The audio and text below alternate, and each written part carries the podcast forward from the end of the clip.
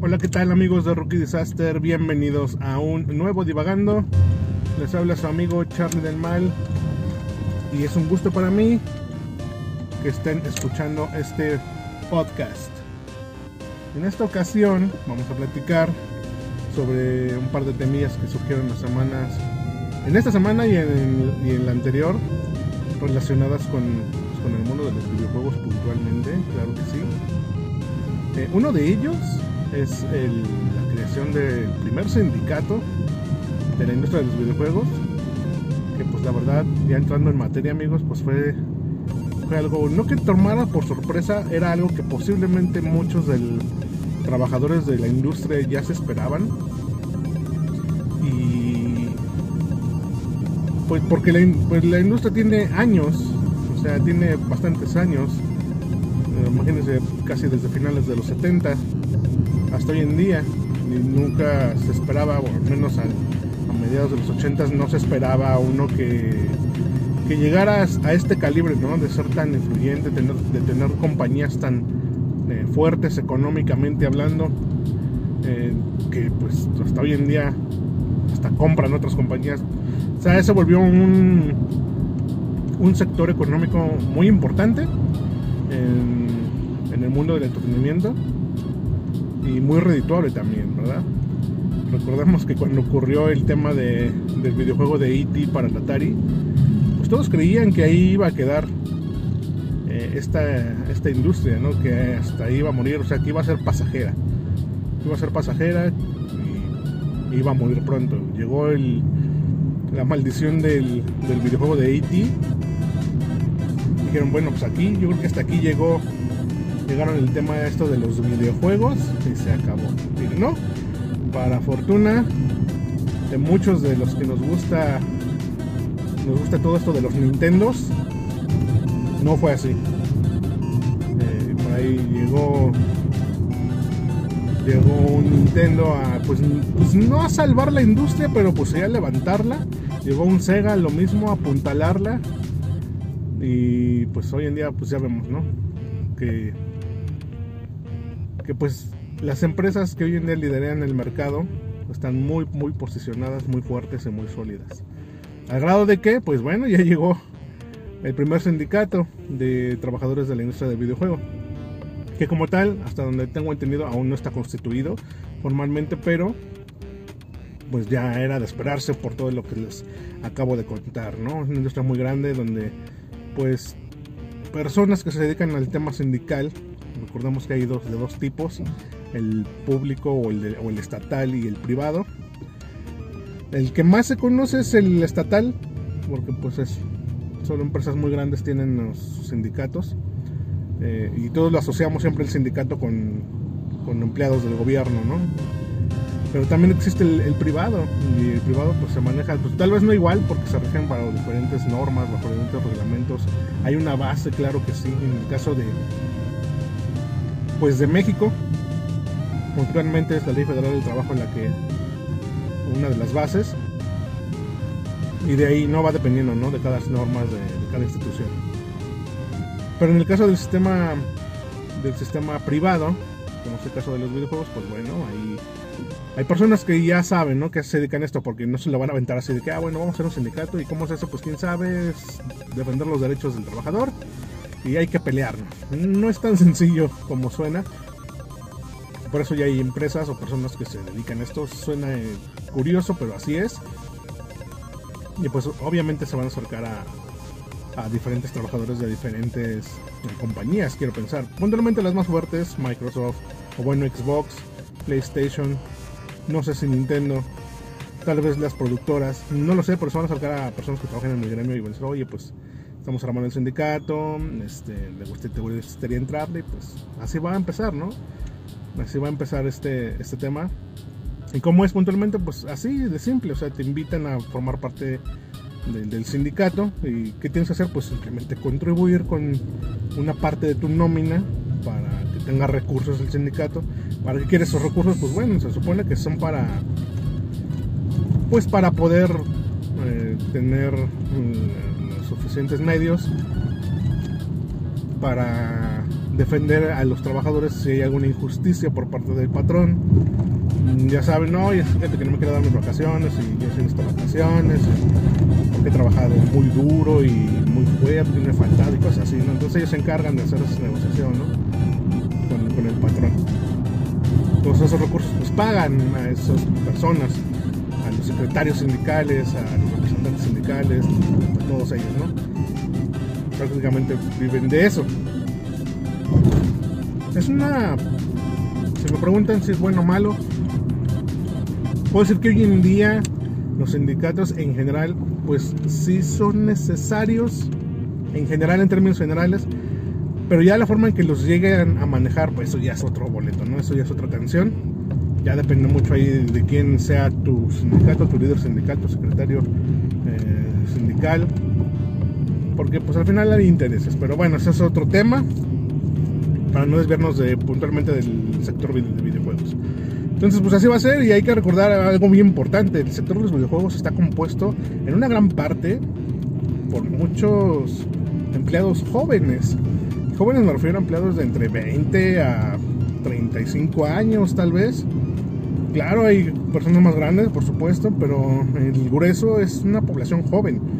¿Qué tiene esto de bueno o malo? Eh, tal vez de bueno para los que van a gestionar el sindicato es que pues es gente fresca que no tiene malicia sindical, ¿no? Pero lo malo para ellos es que pueden toparse con líderes sindicales colmilludos, ¿no? Sé de casos, por ejemplo, familiares que están en un sindicato, en instituciones federales inclusive, y su líder sindical no hace nada por ellos, o sea, y no es que tengan que hacer algo a huevo, ¿eh? eh en general, el, el líder sindical lo que tiene que hacer es procurar que los derechos del trabajador no se violenten. Y nada más bueno, entre otras cosas, ¿no? Pero puntualmente es eso. Pero hay, como les digo, en una institución federal, voy a reservarme el nombre, este, ha, ha habido casos que me platican de injusticias sobre para vacaciones, por ejemplo, cosas así muy esenciales, ¿no? Vacaciones, permisos, una enfermedad, etcétera, el patrón o el, jefe pues, no lo permite o, o está pasándose de lanza, etcétera y el líder sindical no hace nada, ¿no? Porque pues tiene ahí ciertos convenios con el patrón y ya sabes.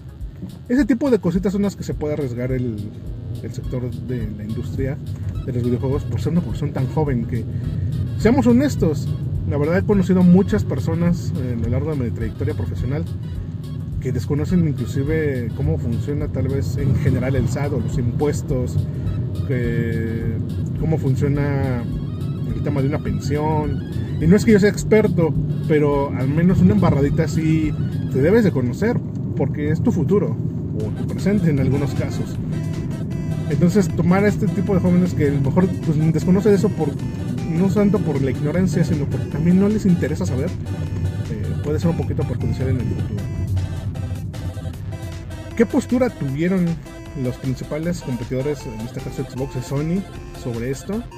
En su momento ellos dijeron, no sé qué postura poner o decir porque es algo completamente nuevo para mí.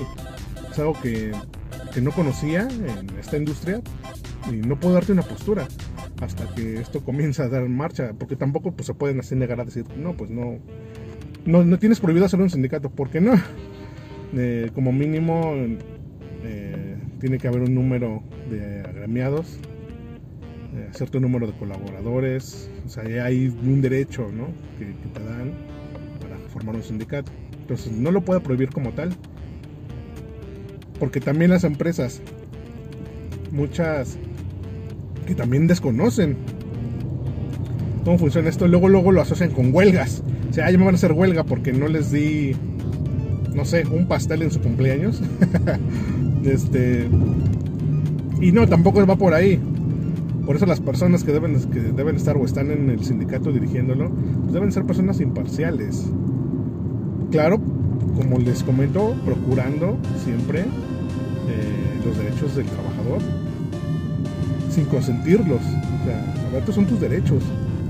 Si yo me doy cuenta, si tú me dices que se está violentando uno de ellos, se investiga, no es nada más porque tú me dijiste voy a, pelear, no, se investiga los motivos, que a lo mejor sí la cagaste, güey, este, oye, no me queda permiso de ir a mi, o de faltar porque tengo, no sé, el festival de mi, de mi hijita. Es un ejemplo. Y el trabajo muy, duro. Ah, pero si en la investigación sale que, güey, tienes una falta administrativa porque te quedaste quietón en la chamba o, o, es que faltaste tres veces el, mes pasado y te, dieron chance. O sea, güey, también no inventes. O sea, no puedo defender lo indefendible, como dirán. Entonces, en ese tipo de cosas, la gente que está en temas sindicales tiene que procurar una parte. Entonces, pues por eso no, las, muchas empresas dicen, no, me van, a, van por huelga. Y no, no, no va por ahí tampoco. No va por ahí. Es algo simplemente para procurar los derechos de los trabajadores. Y una sana convivencia entre el obrero y el patrón. Me dirán, oye, ¿qué para eso no está recursos humanos? Sí, por supuesto que para eso está es la área de recursos humanos, de desarrollo humano, como ustedes la conozcan. Pero pues existe esta esta otra figura, ¿no? Que no es parte, parte como tal de la nómina de la compañía. Es algo más imparcial, es una parte, es la parte del trabajador. Pero como les digo, ese es otro tema. esto es lo que va a ocurrir, está ocurriendo ya en la industria del videojuego y pues vamos a ver qué pasa. Por lo pronto, pues como ya supieron varios, está esa guerra de billetazos entre Microsoft o Xbox y PlayStation. Eh, Xbox comprando, como ya hemos platicado, Activision Blizzard. Pues apenas eh, Sony, vamos a ponerlo entre comillas, respondió que quiere, o bueno, no que quiere, que compró a Bungie eh, para los que no recuerdan o no conocen, pues Bungie fue el, de los creadores de Halo 1 y 2, si no me equivoco el 2 también. Y pues compró Bungie. No se compara, al principio empezaron a salir muchos memes al respecto. Uno días me dio mucha risa de que compró Bungie, este, oye, ¿tienen Halo? No, no tenemos Halo. Desde hace 10 años no lo hacemos. ¿Cómo que no? Eh, muchas cosas así, ¿no? Ah, por ahí vi una lista inclusive de los de las eh, licencias o de las juegos que tiene Activision Blizzard versus los que ya adquirió Sony con Bungie, pues el más rescatable es eh, Overwatch, no este Destiny, perdón, Destiny. Y ya, ahí gastó sus casi 4 millones de, de dólares, 4 mil, mil millones, 4 millones de dólares versus los 60 y tantos que gastó eh, Microsoft. Entonces, pero bueno, Sony ya empezó a comprar. Dicen que fue una respuesta un poquito tardía, otros dicen que fue una respuesta eh, impulsiva por parte de Sony. Como sea, eh, pues está empezando esta guerra. no es una guerra, yo no considero guerra, a, menos que empiecen a ser la compradora de otras, ¿no? Muchos por ahí decíamos, pues a, ver en qué momento compran Konami, por favor. Queremos que rescaten Konami. Pues porque queremos ver otra vez franquicias como eh, Silent Hill, eh, tal vez ya no un PES o Win Eleven en su momento, pero eh, un Sunset Riders nuevo, bueno, varias franquicias de antaño que la verdad no sé si me gustaría verlas remasterizadas o nuevas, una nueva entrega, ¿no? Tal vez Silent Hill sí, Silent Hill sí, un nuevo Silent Hill sí me gustaría. Pero no sé si otra, por ejemplo, pienso en Konami y pienso en Contra. En Contra de los 80, ya saben, muy, muy padre el juego. Contra que no pueden pasar chavos de generaciones actuales. Pero, eh, por ejemplo, hay una última entrega de Contra, que es la del... Bueno, hay, hubo dos. en su momento lanzaron la, la, colección de aniversario, donde vienen varios contras. Está padre, la verdad, esa, esa edición y está contra la versión de mobile. Esa no está tan mal, está eh, jugable. No es algo que te atrape tan cañón como a lo mejor lo hizo Saint Seiya con el juego de mobile, que la verdad está muy chingón, muy bien hecho. Eh, pero no sé si volver a ver otro contra. O sea, no sé qué tan, tan viable sea. Entonces, pues sí, el meme está de que compren Konami, pero qué tan bueno sería que se comprara Konami. Eh, ¿Qué franquicias podemos descartar o no? no, no, no es, es, un, es un arma de doble filo. No es nada más comprar por comprar. Y créanme que ni Sony ni, ni Microsoft hicieron las compras así. Porque, ah, pues voy a gastar. Voy a comprar una compañía. Obviamente la pensaron, son empresas que piensan bien estratégicamente qué compañías van a comprar. Por supuesto que en la cabeza les debe haber pasado un Konami a las dos. Inclusive por ahí había leído que Microsoft estaba pensando también en la adquisición de Bungie. Pero bueno, lo que voy es que no, no son compras tan impulsivas como muchos lo dicen. Sí son bien pensadas. Sí pensaron yo creo en un Konami. Pero pues han de haber dicho, oye, pero ¿qué podemos sacarle aquí? yo compro eso, pues va a esperar la audiencia que saque esto, esto y aquello, pero ¿qué tan bueno es? ¿Realmente quién es el público que me va a consumir? Y seamos honestos, las personas que crecimos con muchas de esas compañías, pues a lo mejor sí nos daría felicidad de que, ay, compraron Konami, qué bien, voy a volver a ver el juego de Contra, por poner el ejemplo de Contra una vez más, eh, en, en mi consola. Pero realmente yo soy, sigo siendo el público personas que tenemos más de 35 años, tal vez sí, por la capacidad económica, pero insisto, es industria de entretenimiento y ellos sí tienen que enfocar pues en los que vienen, en los que están ahorita, este público de 8 a 16, 17 años o de 8 a 25, los jóvenes, ¿no? Que hoy están utilizando los videojuegos y los que siguen utilizándolos. Ese es otro tema, amigos. ¿De qué forma consumen los videojuegos las generaciones de hoy en día? Eh, en generaciones anteriores, como las de un servidor, pues el consumo era brutal. Entre comillas. Era como que muy especializado, ¿saben? Era como. Como que se fue convirtiendo de que a mí me gustan los videojuegos y me enfoco en el videojuego. Y era muy. Ah, pues él juega videojuegos. Él tiene videojuegos. O sea, era como que algo que te marcaba, por así llamarlo. Es, complicadito de explicar, pero a lo que voy es que hoy en día siento que ya es parte de la vida cotidiana de un, niño, un joven de generaciones de 2022. Es como ya tener un teléfono eh, móvil, un smartphone, ya es común. O sea, no es algo como que, ah, voy a tener un teléfono celular, como antes se les llamaba bueno, muchos le siguen diciendo celular. Eh, no era así como que, ah, él tiene celular. Oh, él está en un nivel diferente. No, ahorita ya cualquier persona tiene un celular. Cualquier persona lo tiene y este y es algo muy común. Como antes era, antes, antes, generaciones antes que la de un servidor era, o él tiene teléfono en su casa. O él tiene televisión a color en su casa. Él tiene televisión él tiene radio en su casa. O sea, se van convirtiendo en cosas muy cotidianas, ¿no? Muy cotidianas. Y lo mismo ocurre con el videojuego. Como les decía, ah, pues yo sé juego videojuegos, me paso en mi casa jugando videojuegos y, me gustan los videojuegos. Y hoy en día siento que es como los smartphones. Es, ah, ok, oye, ¿qué juegos tienes tú? O sea, ya no es como, ¿tú juegas videojuegos? Las generaciones de ahorita me he dado cuenta de que ya asumen que pues Juanita y Juanito juegan videojuegos también. Tal vez no. Y tal vez no les interesa saber si son hardcore gamers o soft gamers. Eh. Eh, simplemente ellos saben o intuyen que tiene un videojuego. Porque es algo común. Oye, ¿tú qué juegos juegas? La pregunta es, ¿tú juegas? No, la, pregunta, la pregunta no va por ahí. La pregunta es, ¿tú qué juegos juegas? Y te dirá, ah, pues yo juego el Mario Odyssey del Switch y a veces me paso al Spider-Man Miles Morales en mi PlayStation 5.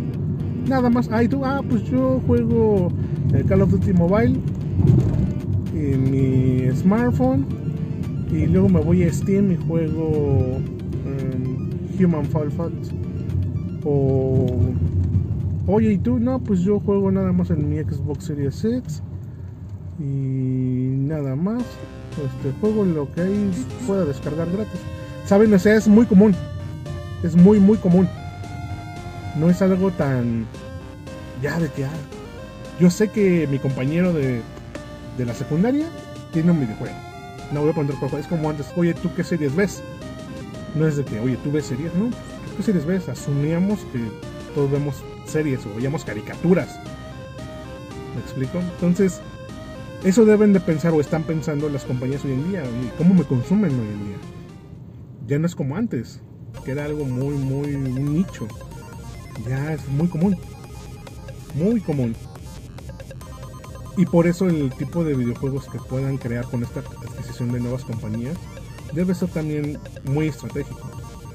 si no quieren un Konami, a lo mejor se lo adquieren, pues no necesariamente va a ser para remasterizar o volver a hacer lanzamientos de juegos pasados, sino va a ser para producir nuevos juegos, nuevas entregas, nuevas historias que atiendan a este tipo de mercado, que es exigente.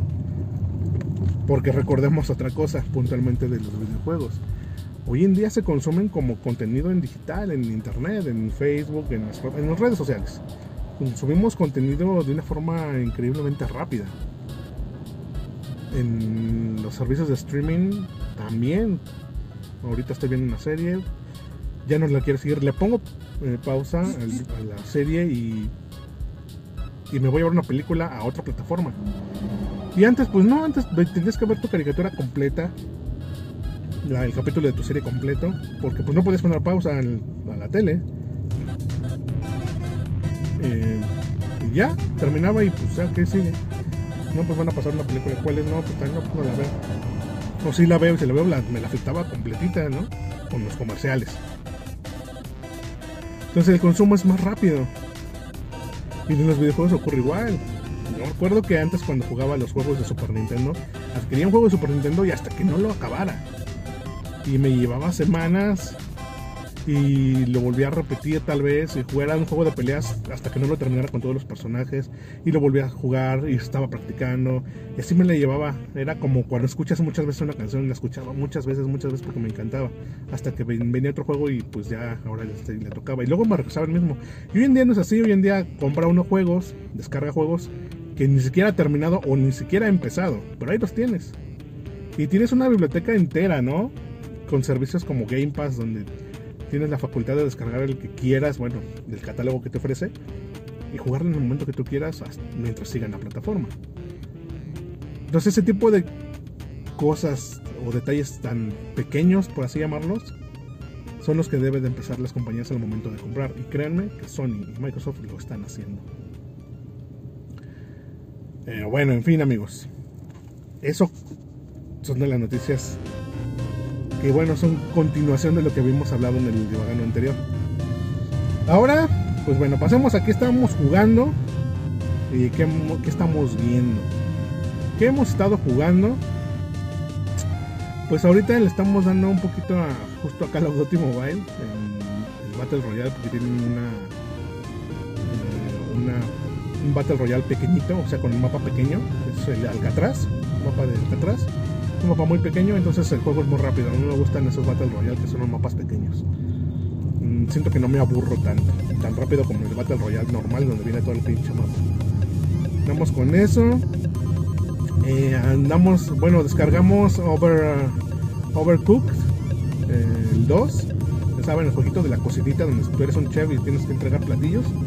Andamos jugando ese un poquito, lo empezamos apenas hace un par de días juego bastante eh, entretenido, aunque es más divertido cuando lo juegas en compañía, que así solo, andar cambiando de entre chefs, pues sí se vuelve un poco complicado y sí requieres de un poquito de concentración, pero está, está padre el juego, está, está bonito. Ya, le tenía ganas desde hace, desde hace bastante tiempo. Estamos con eso. Eh, ¿qué, ¿Qué más estamos jugando? Bueno, hasta ahorita nada más esos dos esos dos y próximamente pues a ver qué, más se nos, se nos atraviesa en el juego. Vamos a ver si vemos algo en Steam. Ah, o jugamos algo de las unas palancas arcade que tengo por ahí. Em, ¿Y qué estamos viendo amigos? Pues bueno, estamos viendo Boba Fett, el libro de Boba Fett. La verdad está, está interesante, está buena la serie.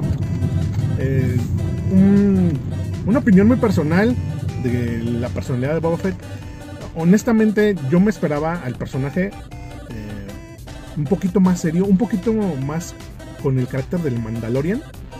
A ese estilo, bueno, no tanto como el del Mandalorian, sino como los Mandalorianos. Eh, si ustedes recuerdan y vieron la del Mandalorian y recuerdan a los Mandalorianos, están ahí todos escondidos, el carácter de cada uno de ellos o de todos en general es así muy serio, muy, muy rompemadres, pero serio, no te des escándalo, simplemente te dice no te pases de lanza, cabrón o aquí te quiebro. Y imponían. Porque en todo el Mandalorian así se veía. Cada vez que entraba al mando, eh, a un restaurante, una calle o algo, pues lo veían así como que, ah, ese güey, no, pedo, es un mandaloriano y lo vayan así como con misterio. Eh, algo así me esperaba en el caso del libro de Boba Fett. Me esperaba que Boba Fett, cada vez que lo vieran, lo vieran así como veían al mandaloriano. Ese güey, ese es Boba así, con ese misterio, ¿no? Que ha rodeado el personaje por años, ¿no? Pero no es así, o sea, como que lo siento muy, muy normal, muy, muy, ah, pues es ese güey, es un güey, y ya. Eh, pues está bien, digo, no está mal, insisto, yo me esperaba algo diferente. No estoy diciendo que no me está gustando, sí, se me está gustando la, serie, pero en el caso de la personalidad de, Boba Fett, me la esperaba diferente.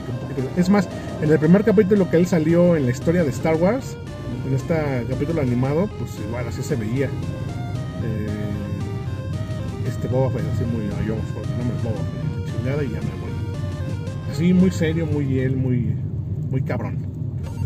Pero está bueno, ¿eh? está bueno. Si no la han visto, pues veanla. Está, está padre, está entretenida. En estos últimos capítulos, bueno, no el último, el penúltimo que no, pues sí, prácticamente el, el estos últimos dos capítulos del Mandalorian, porque pues para mí fueron capítulos del Mandalorian, no de Boba Fett. Estuvieron interesantes. Este, pero pues ya va a terminar la serie. Quiero pensar que hay una segunda parte porque apenas viene lo bueno. Y si ya se va a acabar, no creo que diría Moni García, le mandamos un saludo no creo que lo resuelvan todo en un capítulo. Y si es así que no mamen. O sea, no, desglosan lo bonito. Esto así, que, nos den más, ¿no? Entonces, pues bueno, estamos viendo el libro de Boba Fett. Vemos por ahí la película de, Team Home o Home Team, algo así, de americano, donde sale este actor, ay, no recuerdo su nombre, recuerdo, no es un actor de, de comedia que es basada en historia de hechos reales del coach de los Santos de San Luis, de, perdón, de, los Santos de Nueva Orleans. Y está también igual entretenida, ese es así de que el inspector hace, que es simplemente para entretener y ya, cumplí. Entonces vimos esa película, está, está curiosa, está chistosa, ahí muy, muy, para pasar el rato. Y pues eso estuvimos viendo amigos. Y nada más. Bueno amigos, me despido. Muchas gracias por escuchar el podcast El Divagando. Recuerden suscribirse, darle su like, su dislike. Estamos también en Spotify, en Rookie Disaster, también en Twitter. Síganos por favor. Y listo. Soy su amigo Charlie del Mal. Muchas gracias y hasta luego.